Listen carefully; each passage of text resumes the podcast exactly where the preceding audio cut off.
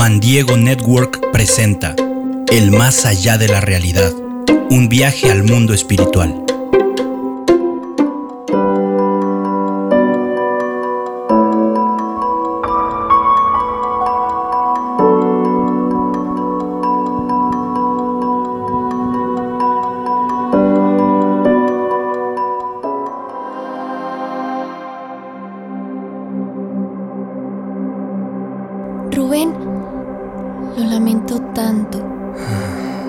Gracias, Nadia. Hace días que no te veía, perdón. No tenía cabeza para nada. No te preocupes. Después de todo lo que pasó era necesario que durmieras profundamente. Oye, quería decirte que... Rubén, mi niño, qué gusto verte. ¿Abuelita? Tu abuelita está aquí. Abuelita, ¿pero estás bien? ¿No fue doloroso? ¿Qué sentiste? ¿Alguien te recibió? Tranquilo, tranquilo. Todo salió muy bien. En cuanto uno se muere, ya nada duele y nada hace falta. Y aquí no podría estar mejor. Por cierto, tu amiga Nadia me estuvo platicando de tus encuentros con algunos santos. Con razón te noté mucho más tranquilo mis últimos días viva. Me encantaría poder hablar con algunos de ellos. Me he llevado tantas sorpresas ahora que estoy aquí. No se diga más. Pero Nadia... Señora, le presento a mi buen amigo San Agustín. Hola Nadia. Hola señora. Es un placer. San Agustín, un placer. Oiga, toda la vida me pregunté qué haría la gente todo el tiempo cuando uno llega al cielo.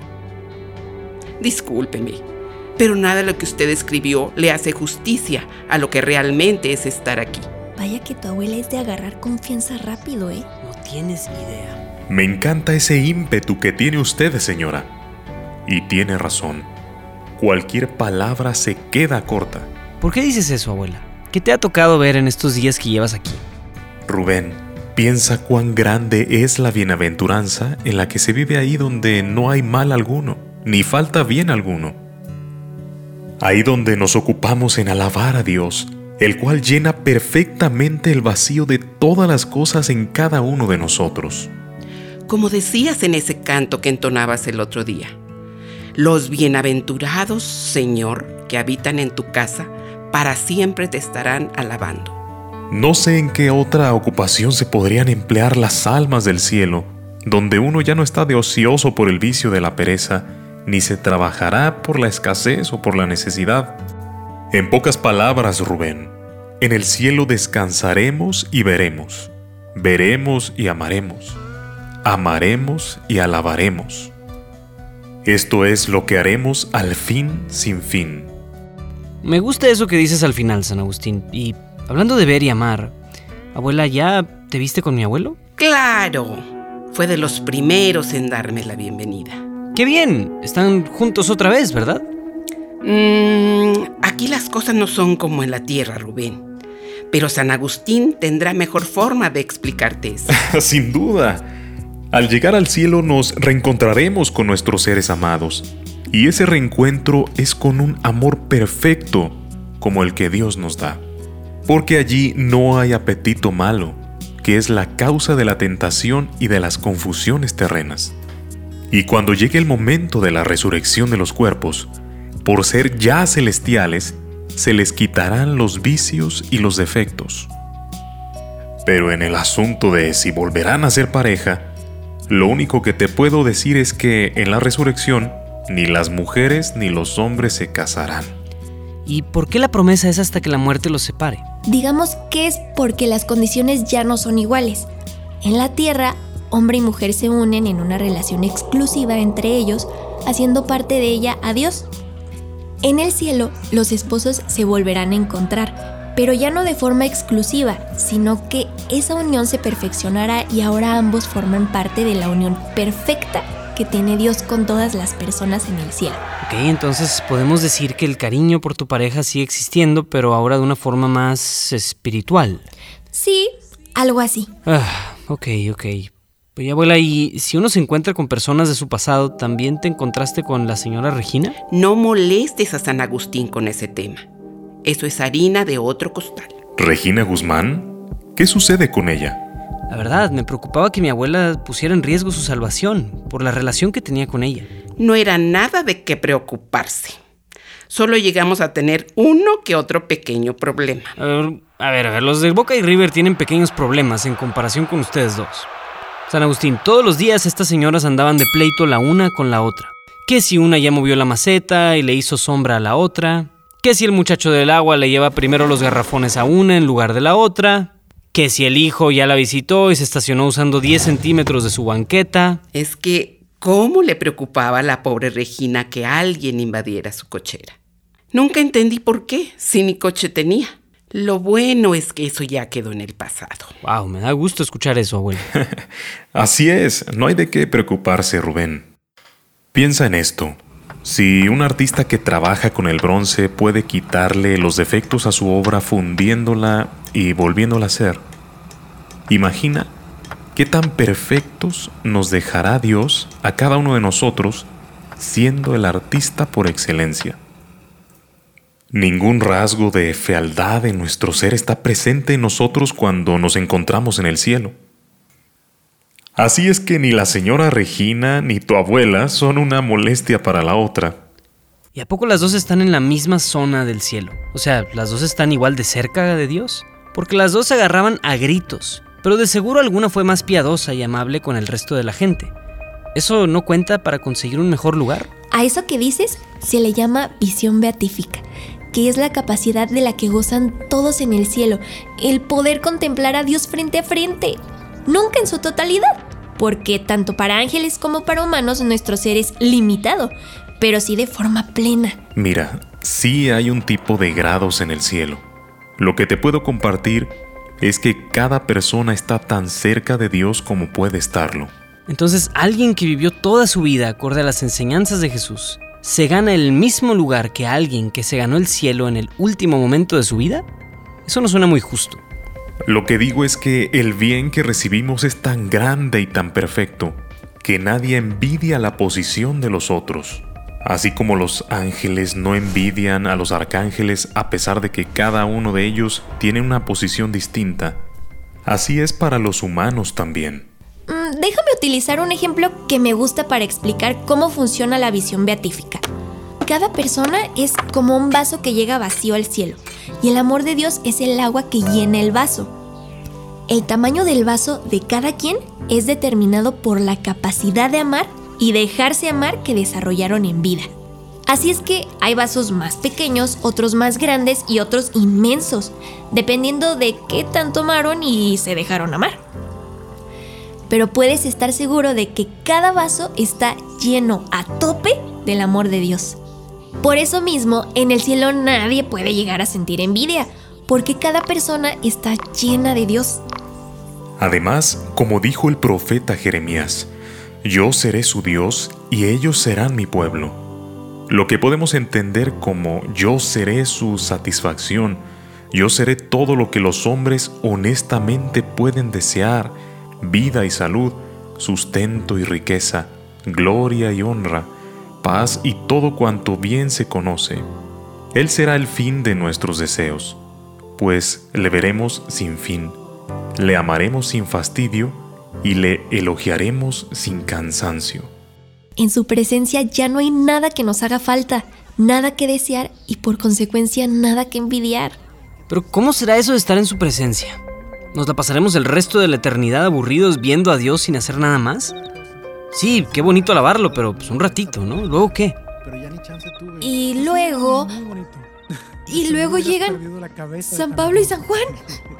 ¿De qué hablas, Nadia? ¿San Pablo y San Juan? Sí. Hola, amigos. Hola, Nadia. Rubén, señora. Espero estén bien. Es un placer. Hola, ¿qué tal? ¿Quién mejor que ustedes dos para explicarle a Rubén en qué consiste la plenitud que gozan al llegar a la vida eterna? Nosotros encantados, que si algo nos gusta es hablar y reflexionar sobre los asuntos de Dios. Y más, si es para ayudar a un hermano a conocer mejor su fe. Gracias, de verdad. Bueno, esa plenitud de la que habla Nadia se conforma de varios elementos que se hacen presentes. Primero que nada está la intimidad con Dios. Esa enseñanza la iglesia la dedujo de las palabras que le dirigía a la comunidad de Tesalónica y a la de Filipo. Luego está la visión intuitiva de Dios. De alguna forma somos semejantes a Él porque lo vemos tal como es. En la tierra hay quienes han entendido esto como que me estoy refiriendo a Dios Padre y otros lo entienden como que me refiero a Jesús resucitado. Sea cual sea la interpretación que prefieran, lo importante es que en ese estado de plenitud tenemos la oportunidad de ver no solo con los ojos, sino con todo nuestro ser, a quien nos dio la vida. ¿Qué otra forma de ver podríamos tener si no es con los ojos? Bueno, ahora mismo, aunque nos puedes ver a todos nosotros, tu visión es limitada porque aún no mueres. Tan es así que necesitas que te expliquemos todas estas cosas. Tu abuela, que ya está en el cielo, ahora puede ver las cosas y ver a Dios como lo escribe San Juan. ¿Recuerdas lo que le hacían a los personajes de esa película Matrix? Que les conectaban una manguera a la cabeza y en un instante aprendían todo lo necesario. Es algo así, pero mucho mejor. En la vida terrena el ser humano ve a Dios como por medio de un espejo, solo a través del reflejo que es la naturaleza, el amor imperfecto que nos tenemos los unos a los otros, los signos sacramentales. Pero ya en el cielo no será así. Ahí lo contemplaremos de frente y lo conoceremos de forma que nos haga plenos. Creo que podría ser algo así como cuando conoces solamente por Instagram a una chica que te gusta. Y luego tienes la oportunidad de conocerla en persona y te das cuenta de que la belleza que te atrajo en sus fotos no se compara con la belleza de tenerla enfrente. Y no solo porque físicamente es muy bella, sino porque puedes percibir su esencia al ver sus gestos, escuchar su voz, oler su aroma, abrazarla, tomarla de la mano. Sí, como con esa muchachita que llevaste a la casa hace tiempo. ¡Eh, abuela! Sí, e- esa imagen puede ayudarte a entender la diferencia entre cómo conocemos a Dios en la tierra y cómo lo conoceremos en el cielo. Después, también tenemos el amor de Dios. Ya has escuchado hablar de las tres virtudes teologales o celestiales. Fe, esperanza y caridad. Pues bien, de esas tres, solo la caridad subsiste en el cielo. La fe y la esperanza se enfocan en alcanzar la presencia de Dios en algún momento. A eso nos conducen. Pero los que llegan ahí ya no necesitan creer, pues ven aquello en lo que creían. Y tampoco necesitan esperar, pues ya tienen todo lo que esperaron en la vida. En cambio, la caridad es inmortal y no cambia esencialmente de naturaleza cuando se transforma en gloria. Gloria que recibimos como el amor de Dios. Y también está el gozo de la vida eterna, que es la felicidad prometida a quien vive fielmente su fe. Además, se tiene el gozo de interceder por la gente que aún vive. María, los santos famosos y los santos desconocidos, que son todas las personas que están en el cielo, como tus abuelos. Todos pueden ser intercesores de cada persona en la tierra. Exacto. Es el gozo que nace de nuestra unión íntima y profunda con Cristo. Un gozo que llega y se queda porque nuestro corazón ya nos expone a las tribulaciones de la vida terrena. Y por último, la eternidad. La muerte no existirá ya más. La eternidad. No logro hacerme el ánimo de pasar el resto de mi tiempo sin que... Es que no se trata de tiempo. El tiempo se trata de aquello que pasa, aquello que está por suceder y lo que existe. Lo que pasa ya no es. Eso es el tiempo pasado. Lo que está por suceder aún no sucede. Eso es el tiempo futuro. Y lo que existe es el tiempo presente. El tiempo consiste en una sucesión del movimiento entre lo que pasó y lo que pasará. Movimientos que no pueden coexistir nunca a la vez. Nunca podremos vivir en tres segundos distintos al mismo tiempo. Solamente el que es ahora. Los demás ya pasaron o están por pasar. La eternidad no es una medida de tiempo, porque en ella nada se mueve en ese sentido. El presente, lo que existe en el momento es inamovible, ya no pasa.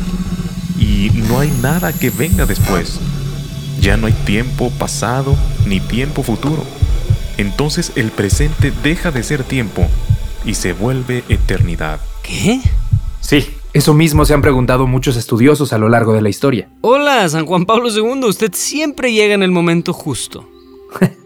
Bueno, cuando uno vive en un momento eterno es imposible no estar en el momento justo. Fíjate que eso de la eternidad es un tema muy complejo de asimilar para nosotros por nuestras limitaciones humanas. Me preocupa que mientras intentes comprenderlo, pierdas tu paz interior. Mira, piensa en el cielo como la comunidad bienaventurada de todos los que están perfectamente incorporados a Dios. Sé que como ángel no tengo la experiencia de vivir físicamente el paso del tiempo y por lo tanto no puedo comprender esa sensación que invade a todos los humanos de verse ante la posibilidad de pasar el resto de su existencia en un aburrimiento sin fin en el cielo. Pero créeme que no es así. El aburrimiento es el reflejo del desinterés. Y eso aquí no pasa, porque Dios es el foco absoluto del interés de todas las criaturas racionales. Piensa en la vida eterna no como una existencia sin fin, sino como una existencia inacabable en plenitud. Plenitud que es gozo e intimidad con Dios. Porque no olvides que Dios no es una cosa, sino un ser personal. Las personas como tu abuelita y tú se poseen mutuamente por una interrelación a través del conocimiento y del amor mutuo. Y las personas divinas serán así, habitadas en la vida eterna por un nuevo conocimiento, que supera las fuerzas de la criatura y un amor correspondiente a ese conocimiento nuevo encontrarán la respuesta de un conocimiento y un amor por parte del Señor. Si estuviera en tu lugar, Rubén, yo me quedaría con mucha paz al escuchar tantas cosas bellas que dicen estos señores sobre el cielo. Puede sonar muy confuso, pero al final de cuentas, sus palabras te han hecho saber que Dios nos espera a cada uno de nosotros para compartir su amor inagotable. Sí, abuelita, la verdad me gustaría sentirme así como dices. Mientras más los escucho, más dudas me surgen, pero sí, esa confusión extrañamente viene junto con una paz que no logro comprender. Este, Rubén, creo que allá afuera están tratando de hablar contigo. Quizás sea mejor que despiertes rápido para ver qué está pasando. Espera, espera, tengo una última pregunta. Si al final de cuentas vamos a estar en el cielo en cuerpo y en alma, entonces, ¿pudiera decirse que el cielo sí es un lugar físico? Bueno, espero no confundirte más. Por la revelación se supo que el cielo no es un lugar físico entre las nubes, sino que es una relación viva y personal con la Santísima Trinidad. Es el encuentro con el Padre, que se realiza en Cristo resucitado gracias a la comunión con el Espíritu Santo. Hijo, mano, podría pasarme la eternidad entera dándole vueltas a la explicación de la eternidad que me dio San Agustín. Bien lo dijo mi abue, qué confuso se puede poner todo. Pero recuerdo que a partir de ahí la confusión ya no me quitó tanto la paz. Lo que sí me empezó a hacer mucho ruido ahora fue pensar en por qué se nos va la vida sin contemplar estas cosas. Hasta ese momento yo había pasado toda mi vida sin pensar en lo que sucedería en el cielo. ¿Por qué será que evitamos pensar en eso? Si es algo a lo que estamos llamados, ¿qué será aquello que aleja tanto nuestros pensamientos de esta realidad que llama nuestro corazón? ¿Qué o quién?